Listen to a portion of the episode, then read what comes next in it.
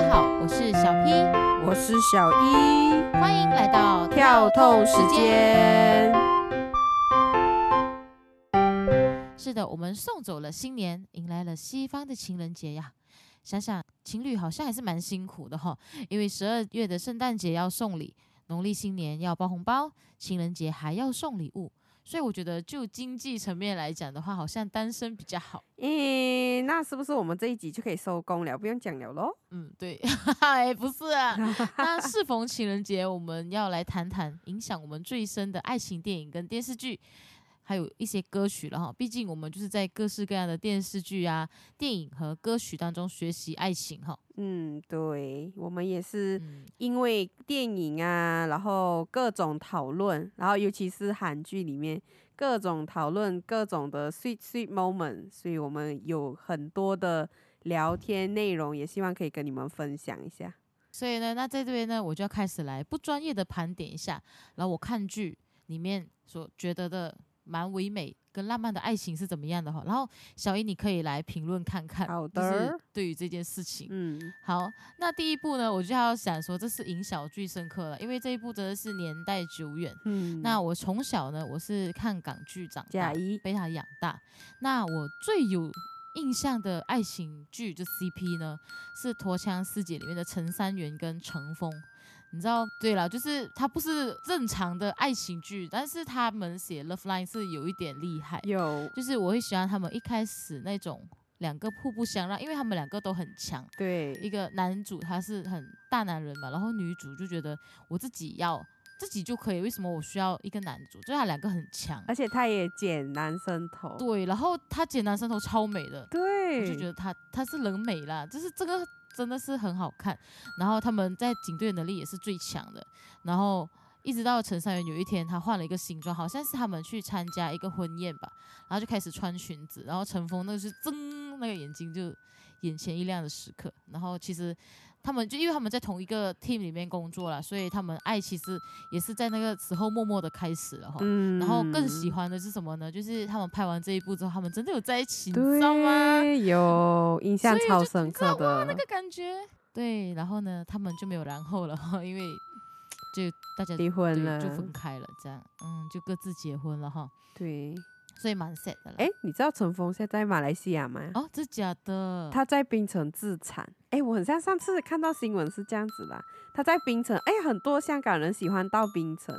然后他们喜欢在槟城自产。哦，这假的？然后据那时候看新闻是，他就定居在槟城，跟就是他家人，他也有小孩了。对我如果没有记错的话啦，所以从小就开始磕 CP，磕真人 CP 了哈。就有我那时候候看这部港剧的时候，那时候应该我们都还很小。真的很小啊，大概小学吧。对，嗯但是我有很羡慕，就是她的男朋友是陈峰，就是开始会有点情窦初开的感觉，就是开始会意识到有男女朋友，然后觉得哇，很羡慕这种 love line，对，你要看，真的是要看早早期的陈峰啊，帅。炸了。对，颜值巅峰期啊，我觉得不要看现在，哎因为他现在也没有拍戏啦，嗯比较少了。对，所以呢，这是我第一第一部了，我觉得在我印象里面最深刻的。第二个呢，就是呃，开始看韩剧之后呢，就是以前看韩剧都都是什么车祸、癌症医不好这样子嘛，这三样。但是呢，这一部我就觉得还蛮好的，就是它都没有这一些的情节，而且它真的好可爱。它是 My Girl，就是李东旭的成名之作，真的超帅的。我跟你讲，这个真的很好看我没有看过。然后我也看了两三次这样。嗯然后这个简单来讲的话，这个剧情就是女主她是一个生活能力很好的人，为什么呢？因为她爸爸是一个骗子，然后她就每天就是为了要避开她爸爸骗诈骗的人，就是追追他们嘛，所以他就培养出很强的生存能力。嗯然后当然他也很会说谎，然后呢，所以他就遇到李东旭这个富二代，他要帮他爷爷找孙女，所以他就找了这个呃假冒的这个孙女来顶上顶顶替一下。那但是他不能够就以以这个模样给他给他公公见嘛，所以他就开始说，我就收留你，然后帮你改造，然后帮你把你改造成一个大家闺秀的样子，至少他的爷爷看着，哦，失散多年的孙女还过得蛮好的这样子。好，所以没有想到却日久生情哈。那他其中有一段的剧蛮可爱的，就是说女主说她小时候没有记录到真正的生日，因为呢她爸爸那时候逃亡，然后妈妈是就是她一出生她就她妈妈就难产就死掉了，所以她只记得她出生的时候是下雪的日子。结果那男主他每次到下雪的时候就买女主生日礼物，哇，然后就买都是买那个水晶球，然后就很多 bling bling 这样子，然后他就买了一整柜都是，然后。因为那女主是她很会说谎嘛，所以她就一直被女主设局。但是男生就是李宗旭就很心甘情愿被她骗。比如说他们一起去那个韩国的六三大厦的时候，搭电梯的时候，他就说：“你只要在六十三楼那边许愿，然后你一口气憋到底楼的话，那你的愿望会实现。”然后李东旭就。真的做，然后那女生就真的快要到底楼的时候，就问他：“你该不会在憋气吧？”然后，然后他就觉得他被骗。然后第二个就是他过马路的时候，他只踩白色的格子会带来好运，然后他就跟在他后面，然后只踩白色格子，太可爱了，真的很可爱，好碎啦。对，所以虽然这一部年代久远，但是我还是觉得很好看呐。虽然李东旭现在比较帅了，但是他那时候也是不错了，你知道，就是他也很会摸女孩子的头，哎。哎，听起来怪怪的，就是不要随便摸，只有李东旭可以。喂，但是他就是一个很甘心被骗，这样真的是，哎呦，恋爱脑哎。他就是默默守护这样子，所以他前期的时候还是会有一个不要答应他求婚的女朋友，这样就一直藕断丝。傲娇，就是前期的韩剧都会这样，就会出现一个藕断丝连的女前女友。对，所以呢，第三部我们就要来讲讲，这是我觉得呃是青梅竹马恋爱的天花板的一个故事啊，它叫《请回答一九九七》。它这一部电视剧，坦白讲，它的制作成本蛮低的啦。前不久十周年的时候，他导演跟一些的演员，他们有一起去，就是开直播来讲这一部的作品。然后就讲说，他们真的是在夏天，然后拍出冬天的感觉，这个辛苦的辛酸史这样看不出哎。对他们其实还是会有很多场面，我会觉得很奇怪，因为冬天嘛，然后他们都穿大衣，但是旁边的树木都是绿，超绿的那一种啊。哎，我都没有注意到这些，就因为我看大概这部有看三四次，这一部真的很好看，然后也蛮短的，故事是讲。这个男主就是许仁国啦，跟那个郑恩地是女主嘛。他们两个从小是一起长大，然后爸爸妈妈是好朋友。然后许仁国的爸爸妈妈就比较早去世，所以，嗯，郑恩地的爸爸妈妈就会照顾他，然后大家一起吃饭什么。然后那个许仁国他他其中有一幕他是这样讲：他看到他上中学的时候，本来他都一直戴着一个眼镜，觉得他是一个丑小鸭。只要有一天他看到他戴隐形眼镜的时候，突然间他觉得啊。爱情来了，这样，然后就默默的守在他身边，守了守了三年。结果他要跟他告白的时候，没有想到他哥哥杀出来跟他告白。哦，就他就默默，他就默默把这个爱情的感觉收起来，然后他就去首尔读书，然后郑恩地也去首尔读书，然后彼此七年没有见面，没有联络，所以很好看哦，用言语形容不出来。所以这个很短，但是它很多，它的。角色也是写的很饱满啊，觉得每一个都有很有戏。这部你有看吗？有有有，他的描述也很好啦，就是因为他的那个作家也是很会写，也把一个时那把那个时代描写的很好。对，然后虽然他们。蛮多个演员，他们好像都是第一次、第二次演剧，对。但是我就觉得他们没有到那种很像很尴尬的演技这样。对，然后他们都是因为这部剧爆红，真的。其实我还蛮希望说他们还会二搭了，虽然没有很难呢这个机会。我觉得按照那个导演跟作家的习惯来讲，他们就是不会再重做同样的东西。对，因为他已经，我觉得他就是都会做三部曲，然后就差不多，对，可以换了这样。但是还是很好看的，我还蛮喜欢。对，这个是我的天花板。好哦。对，然后接下来这一部呢，就要讲《公主驾到》了。当然，你有看《公主驾到》对不对？因为我觉得它真的太好笑了。有。我就重刷很多遍。我觉得那时候是港剧没落的一段时期过后，又开始回来的感觉。的那个感觉，对，对对对，因为那时候之前就是有那个嘛，三猴那个是叫什么？宫心计对，宫心计之后才到这一步嘛，公主驾到。对，然后我们就讲说，其实他们更喜欢那个佘诗曼跟陈豪的配对多过他跟郑嘉颖的配对。啊，其实我那时候我也是，我觉得那个皇帝其实没有到这么渣，哦，对呀、他就对，但是他没有办法，他喜欢的是郑嘉颖啊。对，但是公主驾到真的是会比较好看啦，因为是轻松喜剧。对，也是有一些拖啦，就是宫斗的部分，反正还是会有。但是反正因为这个是喜剧嘛，嗯所以都是大团圆结局这样。然后我里面我其实我蛮喜欢的角色是，呃，那个陈法拉跟马国明这对 CP 耶、啊，比较比较呃配角的 CP，比对，但是他们就蛮有戏的，就是这一对很多这一部剧里面很多 CP 啦，但是我觉得我最喜欢是这一个 Love Line 啦，嗯，因为他们很多小表情啊，就是你知道，反正男女主一定会在一起，但是他们两个，你可能觉得他们怎么办？他们可能很不会在一起还是什么，就会有这种提心吊胆的感觉。嗯然后我喜欢他这一点，是因为这个他们的 CP 的话，是因为那个陈法拉他说，哎，他死了之后没有人拜他，没有人去祭拜他，他就不会成为孤魂野鬼嘛。然后他就跟公主就说，可不可以让他有这个好归宿这样子？他也不是想要嫁人，然后呃出宫生活还是什么，他还是想留在公主的身边，但是他想要有一个归宿，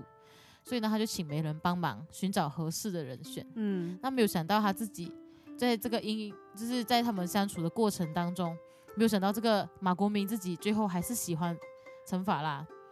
所以他那时候他本来很积极要帮忙的时候，然后他那个陈法拉就很多挑三拣四这样。最后变成马国明就阻止他说：“你确定不要想好好的才来结婚吗？就是结婚是一辈子的事情不？这样子，然后想方设法要破坏他的婚事这样。哦，然后其中有一句，他马国明就讲说：“其实你只是要个神猪牌，我也可以给你啊。”他讲完自己脸红跑掉，啊，然后觉得这个很好笑，因为他们很含蓄很含蓄，但是就就还蛮心动的这样。哦，里面真的很多撒糖的环节，就是包括那个陈豪跟佘诗曼，就是一直在撒糖。哎，那个是撒满掉，也是一个了了一个心思啊，就是在宫心计里面受了伤，哦，在公主驾到可以还，就是就是圆满了这个 CP 这样。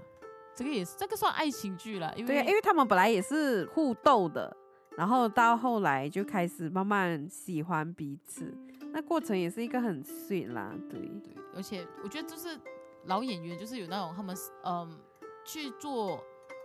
这个反应的时候，他们很快，所以我觉得有一些的反应，他们真的是临时做出来的，但是就觉得很有效果。对，因为他们的默契，所以就是不会觉得他们很不流畅还是什么。嗯，对，所以这一部也是非常的满，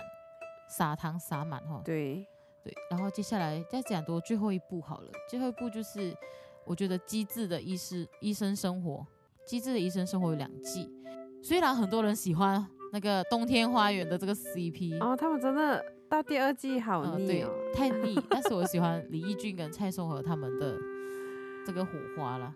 对，虽然他们中间有很多不如意的事情没办法在一起，但是我觉得他嗯们就是因为认识很久，所以那个默契，一个动作，一个眼神，就知道他对方要做什么。比如说，很常去开他的门，就问他要不要吃饭的那一种，又或者是明明蔡松和是个大音痴，但是李翊君听的时候，他觉得这个是天籁，我觉得这个就是爱的滤镜。对我，我突然想到还有一个，就是李翊君每次会叫蔡松和吃慢慢的，然后他他一直跟叫他自我催眠，我是人，我要正常的吞咽，对我会好好吃饭。我我突然想起这一幕超好笑的，然后那时候他们去吃烤肉，然后那个肉明明才翻面，然后他就问那个烤肉的人可以吃了吗？这样，然后那个一军就骂他你是什么？你是老虎还是狮子之类的吗？你要吃生肉吗？这样，对，因为就是，然后蔡颂和就说，因为他家有三个哥哥，他们家是要抢着吃东西的，所以李翊君就知道一些他一些的小动作，所以就叫还要吃饭吃慢一点，这样，这个我觉得也是蛮 sweet 的啦，就是在一些很小的事情上会注意到的，去照顾他嗯，就那种感觉。所以我一开始的时候，其实我以为蔡颂和他会跟那个李俊婉配对。啊啊，对对对，我一直以为他们会配对，因为他们两个的型很像，他们就一起吃东西都用抢，对，然后很合拍我，觉得太好笑。他们两个吃东西的时候，全部都要塞到像一个松鼠，对，然后脸脸颊满满。嗯哼。没有想到，就是我站错 CP 了，但是我觉得他们两个好像，就是都戴一个圆圆的眼镜，然后白白就属是 感觉生。哈，医生的样子可能就是这样。但是如果他们真的在一起的话，可能他们会吃吃东西，可能会真的吃蛮多，然后吃很急，然后两个都会胃不舒服这样。所以这个就是我看过的这一些的剧了，我觉得让我在当中可以模拟一下他们所谓谈恋爱的感觉吗？是这样子。在情人节的时候，也不外乎就要讲一些情歌。OK，所以要第一首要来讲的呢，就是韩国的人气助歌。我觉得到现在应该都还是了，虽然它真的是有一点年代，应该也是在二零零几这样子的时候发行的一首歌。他的歌手可能我们华语圈的人不是太认识他，但是他在韩国就是一个爆红的人，而、不是爆红了，就是一个已经是非常红人。你只要讲他名字到，呃，他就是一个烂大街，大家都知道这个人是谁这样大。概有到林俊杰等级这样吗？但是他比林俊杰老。就是我说等级啊，可能真的是四大天王那一类的，哦，对对对对对，在他们在韩国那个，而且他到现在就是他没有出什么专辑，但是他每一场演唱会都是爆满的。对，真的是听歌的，然后都是唱老歌，就是唱回他红的那几首歌，然后大家都还是很喜欢这样子。所以他出的这一首歌叫做《两个人》，然后呃韩文叫《Two Saram》，所以那时候就是我们也是在综艺节目里面很常听到这首歌啦。然后他们就讲说，哦，是韩国人讲这个是他们的人气，在结婚的时候会要献给新人的歌，所以他们就很多人都在翻唱这首歌，也会在婚礼上唱的这首歌。所以我觉得这首歌会成为人气助歌的原因哈，因为它里面的歌词讲到不离不弃的，诶，就是他当他讲到两个人的时候，他的歌词就会写我们两个人要成为彼此的灯火，我们两个人要成为彼此的防空洞，我们两个人也要携手共度这岁月。哦，所以可能就是因为这样，他就会，他们就选了这首歌作为他们婚礼里面献给新人的祝福，这样子，所以就是满满的这个是很认真要跟你走下去的那种歌，就是带有誓言的意意意志啊。对，因为他前面就会写说很多困难，很多的拦阻，但是我们两个人要成为彼此的灯火，这样，对，就是很美的画面，然后对，就是非常的 sweet sweet love 这样子难。怪就会大家都很爱唱这样。对，真的很多人翻唱哎，然后很多明星的婚礼上都也是唱这首，虽然不是本人唱的啦，但是很多人都会唱这首。也有可能本人去然后唱这样子，然后我们就看到一些的片段，对，就会超羡慕。嗯、可是最近哦，很像比较多人是在唱那个 Crush 的 Beautiful 啦。哦，也是很美了哈，鬼怪的歌。对对对对对，但是它那个旋律听起来就比较 sad 一点，这个旋律就听起来比较温馨一点。流行跟经典的那种比较了哈。对对，在预备的时候，我就想到这一首非常怀旧的粤语情歌，超旧诶。这首歌出的时候，我们应该都还没有出生，就是林子祥的《分分钟需要你，分分钟需要你》。我第一次听这首歌的时候，其实是在张志成的《快乐》，他引用了这一首歌的副歌，在张志成的歌后面。对，因为我哥哥也是一个非常爱张志成的人，然后他就会时不时播歌来听，所以我就会被受影响，就是我被逼要听呐、所以我那时候就听到，哎，这个歌还蛮特别的，唱一唱华语来，又唱一唱广东歌这样子，然后后来又在港剧《花好月圆》里面又一直被唱，然后还有比手语这样子哈，所以我也是觉得这首歌后来才就是真正去知道这首歌的歌词，就发现它真的是甜蜜蜜。然后他就讲了，他说，呃，我愿意为你打扮的美一点，然后因为你，我也会有点，呃，有点疯疯癫癫，有点傻傻这样子，然后也愿意为你甘心做傻事，哦，像是扮一下那个呃模仿星星叫这样子，然后跟你在一起，呃，看到什么都会想要笑，因为就是因为你在我的身边，哦，所以他就是很仔细的去描写当两个人相爱的时候，呃会发生的一些对，但是都是因为是你 正向的啦，对，因为是是你，正向。所以整个就是一个非常的完美，然后就是一个很温馨，然后当两个人在一起的时候，什么东西都是甜的，就算是做很笨的事情也是很甜，就算做很疯狂的事情也是很甜，对，所以就是一个非常甜蜜蜜。啊，它里面有一句歌词叫做“咸鱼白菜也很好吃”，对，他们有描述那个画面，就是虽然两个人可能很苦，但是我们还是可以一起经历跟面对。这个其实跟我们现在的所谓爱情观不太相似。，对，就是我干嘛要跟你同甘共苦？现在很少，真的很少会提到就，是可能可以同甘，但是共苦有点困难，要看那个人是谁。坦白讲，嗯，就因为是你，所以我觉得咸鱼白菜还是可以很好吃。对，可是现在真的很少有这样子的描哦述爱情，可能有是我们没有听到，也有可能我们没有涉及到这些歌。没有认真去找新歌来听。对，接下来呢就要介绍另外一首也是甜蜜蜜的英文歌啦，我觉得真的是 sweet sweet love 啦。我是很少听英文歌的，都是偶然才会。呃，有听到，然后觉得好听，然后觉得歌词很特别，我就慢慢收集，然后但是不会特地去听。那这一首呢，是因为之前有粉了维里安一段时间，然后会定时的去看他的 YouTube 的直播。我觉得一般那时候是因为是疫情的关系，所以他在在他一直在家里，所以他就一直开直播唱歌这样子。他会翻唱其他人的歌，所以这首歌是他在他一次的 YouTube 的直播的时候唱的。然后我觉得非常好听，因为它的旋律很好听，所以后来我就去看这首歌到底是长怎样的。然后因为它歌词他唱的不是太清楚，所以后来我就去看歌词。然后它里面有一个就是一个非常日常的情侣的生活情节，但是写到非常甜。然后它英文是写 Will play Nintendo, though I always lose, cause you watch the TV while I'm watching you。所以简单翻译来说，就是我们会一起打游戏，虽然我每次输，因为你专心看电视的同时，我确实在看你。然后他就把这种很日常的东西，就是他们每次会做的东西写出来，然后却写得很甜蜜。这个写词人真的很会，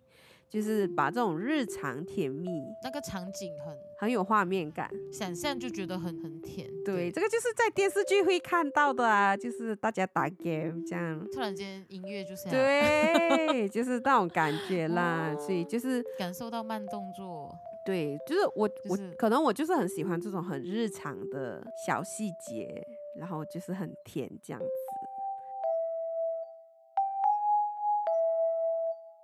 选了韩文，选了英文，选了粤语，然后讲说中文歌，中文好像没有很比较少。对，没有甜蜜蜜中文歌吗？因为我想到的全部都是那种分手情歌，然后不然就是被被背叛的那种，然后就是呃我会过得很好，然后我是呃就是对，就是我以各种心理的纠结，对 各种心理的纠结这样子哈。然后后来就想起这首关良品冠的《身边》，我后来去找这首歌是一九九九年的歌。我们小时候的歌，对，然后那时候我们就是还还在小学，然后我会听这首歌的原因，就是完全是因为哥哥的缘故。我哥哥就是一个很潮，他就是早上，因为他那时候中学，我哥哥大我很多，所以那时候他中学了，他起来，他那时候还是播 VCD 好吗？哦然后播 VCD，然后开电视，然后所以会看得到 MV，所以我就觉得这个 MV 还蛮特别的。我们有机会会发给你们看看，他这个非常可爱的 MV，那时候非常年轻的光良品冠，然后在那个中学时期也是他们啊、我哥哥中学时期也是光良品冠的最高峰的时候，就是超红。他们那时候已经去台湾发展，然后那时候他们超红。这写这首歌的其中一个人是李宗盛，对他有两个人，其中一个人是李宗盛，对，所以我就觉得，然后作曲的是品冠，所以我就觉得这首歌真的很厉害。对，所以那时候我就听了，然后看了他 MV，我觉得很可爱，然后我就有听，就一直会听到这首歌。后来我慢慢长大，少年人的时候又听到这首歌，所以那时候其实有一点年代了，就是差不多十年过去了这样子。然后我就再听起这首歌的时候，我就觉得，哎，很像这首歌里面的歌词很水。就是这首歌里面有一句，就是一直吸引到我的，他是说那个我我也愿意为你打扫房间。对，就是那因为那时候就是少年人嘛，就是一个不喜欢打扫房间的时候，出现一个人跟你说，哎，我可以帮你打扫房间。对，我觉得这样男朋友好好哦，不错。对，所以那时候我就我就我也觉得很可爱的，就是有人把这这句话写在歌里面。所以我就觉得很 sweet，但是后来在看认真看他歌词的时候，也是有很多很日常的浪漫在里面。他说坐在你的身边是种满足的体验，看你看的画面，过你过的时间，你知道，就那两个人在一起的，哇，就是你就是我的全世界，所以我要一直要跟你在一起，这样。嗯，然后所以他才会说分分秒秒显得清澈又珍贵，只有你才能给我这种感觉，就是因为跟你在一起，所以每分每秒都很珍贵。那个在一起的时间，对，真的很会写。所以他他有写，不管心多疲倦，梦想还有多远，有你陪伴，一切都无所谓。真的是浪漫惨了，真的就是恋爱脑。你在讲这一段的时候，我突然间想到我一个朋友，他好像他刚刚谈谈恋爱，嗯，然后他就讲说，你知道吗？如果我现在跟他结婚，那时候我们二十岁了，然后她跟她男朋友刚在一起，然后他就说，你知道吗？如果我现在跟他结婚，我有七十岁的寿命，我只能跟他在一起五十年，哎，到底五十年很长，哎。我讲五十年很长耶，然后来这位朋友真的跟跟他那个男朋友结婚了，所以很甜蜜。所以我觉得她那个她就觉得说，哎，我认定这个人了，就是觉得五十年还是很短，真的啦，每分每秒都很珍贵。被他闪到，对呀。然后我觉得他歌词歌词里面还有一个是在这一个年代里面是不会出现的画面，就是。近代应该不会有这样子的画面跟这样子的词会被写出来。他说：“我要陪你擦拭每个昨天，相片、日记、书签，有暖意慢慢浮现。”我觉得这句话如果给现在的年轻人来看，他们真的会觉得很老。其实这个应该是老人才会做的。我会我会检查你的 Instagram，然后检查你的书。检查你的小红书或者是抖音之类的，对啊，YouTube 观览记录之类的，嗯，看下你在有没有偷看。哎，但是那会暖暖吗？那个不会暖意吧？没有了，相片这种真的会比较水。就很浪漫呢。日记的话，我也觉得有点奇怪了，干嘛也要看人家？就是他们一起的爱情日记吧？可能是手写啦，一起写，应该是说他们一起写新的篇章，不是说旧的日记。对，然后还有书签这件事情，书签应该现在应该没有什么人会用书签吧？随便一张纸夹噻，除非有认真在看书的人啦。对呀，应该很久夹一张一块啊。等到你下次翻书的时候，就有小确幸。哎，怎么有钱？对，另外一种的心动的感觉。所以我就会觉得相片、日记、书签真的是一个很九零年代的浪漫，因为这首是九十九年写的嘛，对，很复古。嗯，我觉得现在的人应该很难能够理解这种没有手机、没有 Instagram、没有这种很快速东西的，要怎么谈恋爱？吼。的那种感觉，对，这个真的是很浪漫。就是现在也很少人真的会把相片洗出来，拿来回忆过去这样子，然后挂起来。对啊，有暖意慢慢浮现呢。那个要做到什么事情，你才能够让有暖意浮现？这个这个不是现代这些科技东西可以做到的，就是手工类的东西了。就算我去刷我的那个 Instagram 的旧的照片，我都觉得还好。但是我翻相簿看到真的相片的时候，那个感觉真的是不一样的。对，就算是那个贴文是我自己写的，然后可能我公开在脸书，然后公开在 Instagram，但是我还是会觉得，嗯，我为什么好像对这这段记忆没有什么没有什么印象？哦，真的，好像写来真的是为了给未未来自己看。对，然后写在脸书上，可能都会有一点装，有点装啦，哦，也就是是啦做，作的部分，所以会觉得，嗯，不太像自己真实的感受写在里面。所以，我们透过剧跟歌曲，我自己就总结了像这样子的一个定义了。虽然我前面提到的剧都不完全是纯恋爱的剧，但是在这边都我会发现一个的浪漫的定义是一个什么样的情况呢？就是心甘情愿。嗯，然后爱就是心甘情愿的为对方哈，呃，就是像我举一个例子，就是《My Girl》里面的那个李东旭，他里面的台词里嗯面有一句就说：“我知道他在骗我，但是他也知道我从来没有相信过他的谎言，但是他就是心甘情愿去配合那个女主角的演，就是爱啦。他知道他他他他们两个太了解对方，但是就是他还是会愿意为了他，然后去舍弃一些他自己的自尊，还呃别不算是自尊了，就是自己的骄傲跟配合，就是因为他很爱这个女主，对，love love love 这样子。反正这部很好看啊、所以年轻人没有看过一定要看一下。然后，而且你还可以认识到很多上世纪的文物。我觉得你知道开盖手机耶，你知道吗？哦？对 啦。如果从我刚才选的歌里面的话，我自己总结下来，应该就是我很喜欢很日常的浪漫，然后就是在日常生活里面，然后就是老夫老妻，但是我还是知道你喜欢什么，然后我还是会呃给你制造惊喜，然后会注意很细节的东西。可能我自己很喜欢这样子，我会注意我喜欢的人他的细节。然后就算是朋友，我也是会很注意，就可能这个朋友他不吃什么，然后或者他喜欢什么，这样一些比较细节的东西，我就会很用心的记起来。如果这个人对我很重要的话，这样子，所以我就会很希望我的另外一半也是这样子。然后，呃，虽然那个可能性真的是没有那么高啦，但是我就会希望在我跟我的另外一半里面，我们都有那种像李义俊跟蔡颂和那种不用讲话也可以有的默契，然后最好的朋友也是最好的另外一半，就是 so man 的那种。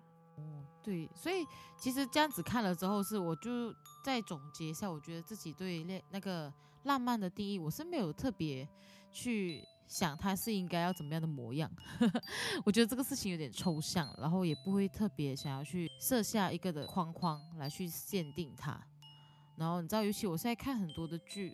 比较多都是剧情类的。在这个过程当中，久违看了一部有恋爱的剧，就会我自己就会发现说，诶，当男女主他们已经表明心意，他们已经从朋友变成恋人的那个线之后，我对后面剧情的好奇心直接归零。哦，就算男女主他其实都是我很爱的演员，但是只要他们开始表白了，然后特别韩剧他们都会有什么八级定律啊、十级定律，就是说他们八级一定会嗯亲吻嘛，然后然后他们就会开始谈恋爱这样。我就觉得哦，只要他们八集一过，然后我的那个期待度完全直接下降，除非他是剧情类的，比如说他在查案，然后我就为了查案，然后我才看下嗯去。所以我在想说，可能暧昧期会比较有心跳的感觉吧。好哦，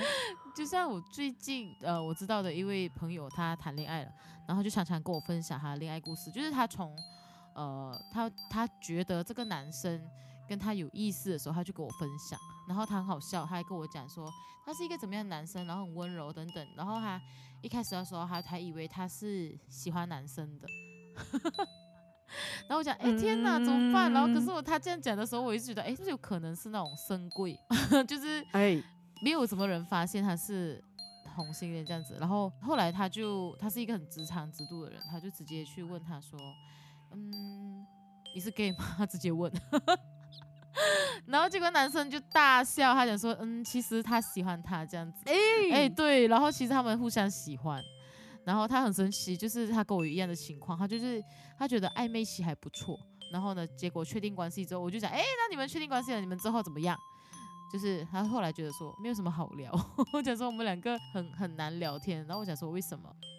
他就讲说，因为他们两个住很远，然后每次他，因为他那男生还刚刚大学，就是博班毕业，嗯，然后女生硕班毕业，然后在在工作，然后那女生就讲说，你就是男生的家到他工作的地方大概要坐车一个半小时，然后男生很想坐车来找他一起去吃饭，但是女生就觉得说，好，你坐一个半小时的车来这边找我，就是好烦哦，这样就是就是有这样子感受，他觉得不要，而且男生还不会开车，因为台湾人呐。台湾人不太会先考车，如果是有车的话，还可以一起去游车河啊，什么就比较有私人空间嘛。但是你坐捷运的话，就会觉得 干嘛要陪我坐捷运，然后这样，然后就不是很想去找对方。然后我就跟他讲，不然你试试看，要不要从一些的日常开始问一些问题，然后在这方面下手。然后他就听从我的部分的意见去做，就好像比较好。然后我讲说，哎，奇怪，我就没有谈恋爱，然后我去给他一些意见。嗯，可能教练真的不需要是最会打球那个，就是需要去观纵观全场全局的人。对，所以可能也比较多是旁观者清。对对对，对，就是我我真的有，就可能就是因为看很多剧啊，也听了很多歌，所以我会有我自己想要的一个模式，就是我的另我跟另外一半相处的模式。就是他必须要记得，可能这也不算是择偶条件啊，但是我会希望就是我们的生活里面真的都是很注重另外一半的，嗯，虽然很像很恋爱脑，但是我真的觉得真的只有当彼此都爱着对方的时候，他才会是你最重生命里面最重要的一个人，所以你才会以他为主，然后他才会记得。我的一些细节，我的一些呃喜欢的东西，就像我的习惯，就是当我完成一个很大的工作，或者是完成一个很大的工程，我就会自己我的仪式感就是我会自己去庆功，就管他是做什么，去吃个东西，去喝个酒等等，我总之要有一个是庆功的环节。就是，即便只是一个近期完成了一项的事物，但是我就觉得我一定要庆祝一下，让我自己有一个仪式感来结束这件事情。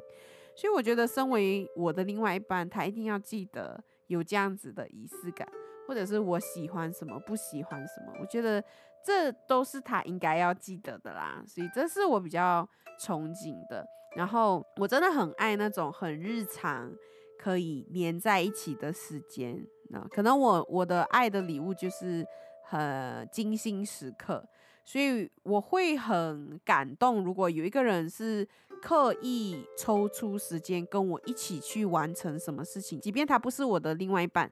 他只是我的朋友啊，或者是有人愿意陪我去做一件事情，他主动 offer 给我这个举动。我就会很感动，所以我就会觉得，如果有一个人愿意花时间陪我聊天，或者是花时间跟我做一些我喜欢做的事情，我就会觉得很被爱。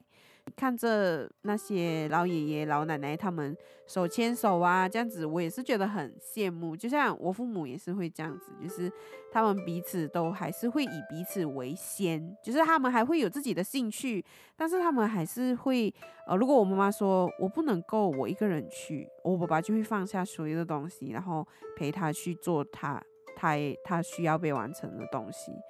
对，所以就像。我在写这段的时候，我就想到就是那个江蕙的歌，就是《给傲》的那首歌，台语歌。他就说到，它里面其实蛮 sad 的，但是他有一句，他就说会一辈子看雕雕，就是会一辈子握着你这样子。所以我很喜欢这样子，我很憧憬这样子的恋爱关系跟结婚关系啦，可以这样子说。你在讲这一段的时候，我就想到那个 Pixar 的很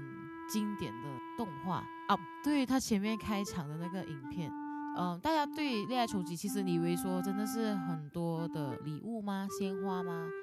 但是其实我觉得，哎，真的是很单纯的两个人去面对一些事情，嗯，你的陪伴，然后一起去共同面对，那个才是一个看起来很简单，但是很难做到。对，所以看起来你对爱情的模样是相当的具体，非常。相较之下，我觉得我自己的恋爱的模样是三无的概念。我暂时是有点放飞，就是无限制、无规则跟无定型的样子。我觉得我对我来讲，这个感觉是很抽象，所以我还不知道我说到底所谓的那种憧憬的爱情的模样应该是怎么样的。就是我觉得，哎，这个也很好，那个也很好，但是真正我自己真的要投入的话，我觉得，嗯，好像还是差了一点什么这样子。这也蛮好的，就不会被那个框框框住。我觉得这样也是蛮好的。对呀，因为有时候人就是被自己的框框搞死。这个就是对对另一半有错误的期待了。就是我希望这样这样这样，可是你都不能满足我。我觉得不期待就不会对，就会有这样的问题。大概是这个意思了。对呀，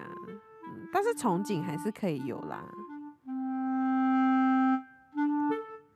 讲到这么多情情爱爱的东西，让我想到一句话，就是“问世间情为何物，只叫人生死相许”啊！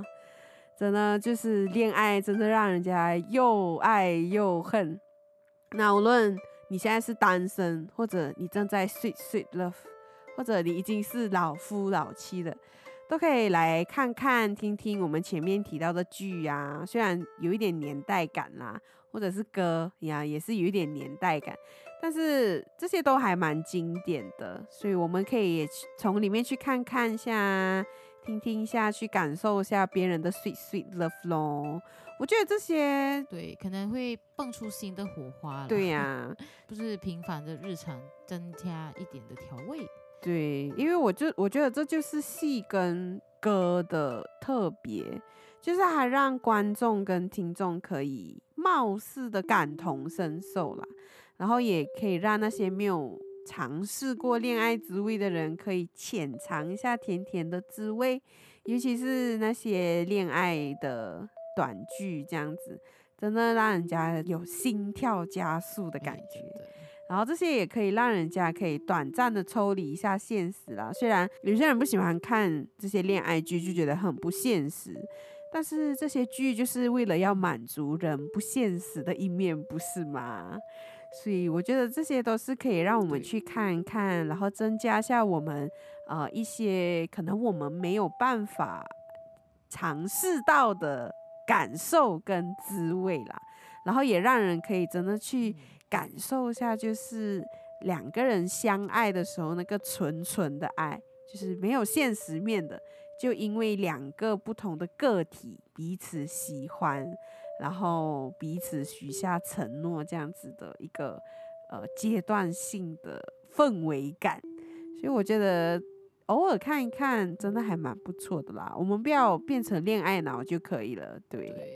就是滋润一下自己的生活，不要这么的。这么现实，一直都这么现实，这样我觉得会太累吧。太理性也不好，但是太过感性也不是那么好了，所以可能两者都需要有了，所以我们才会有理性跟感性的存在嘛。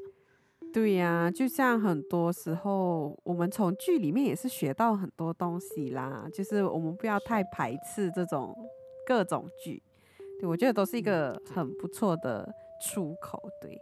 好啦，所以欢乐的时间又过得特别快，又是时候要说拜拜啦。是的，所以，所以我们这一期又要结束了。好，谢谢大家。对，所以我们还是希望大家要继续的 follow 我们的 IG。然后我们很会继续的努力做不同的内容，然后希望大家可以继续的订阅我们，继续的把每一集都听完。然后欢迎大家来留言，然后告诉我们你们的心情，或者是你们可以给我们一些意见也好啊，然后让我们可以走得更远。然后记得可以请我们喝杯咖啡，让我们可以更有动力的往前走哟。好，谢谢大家，再会啦。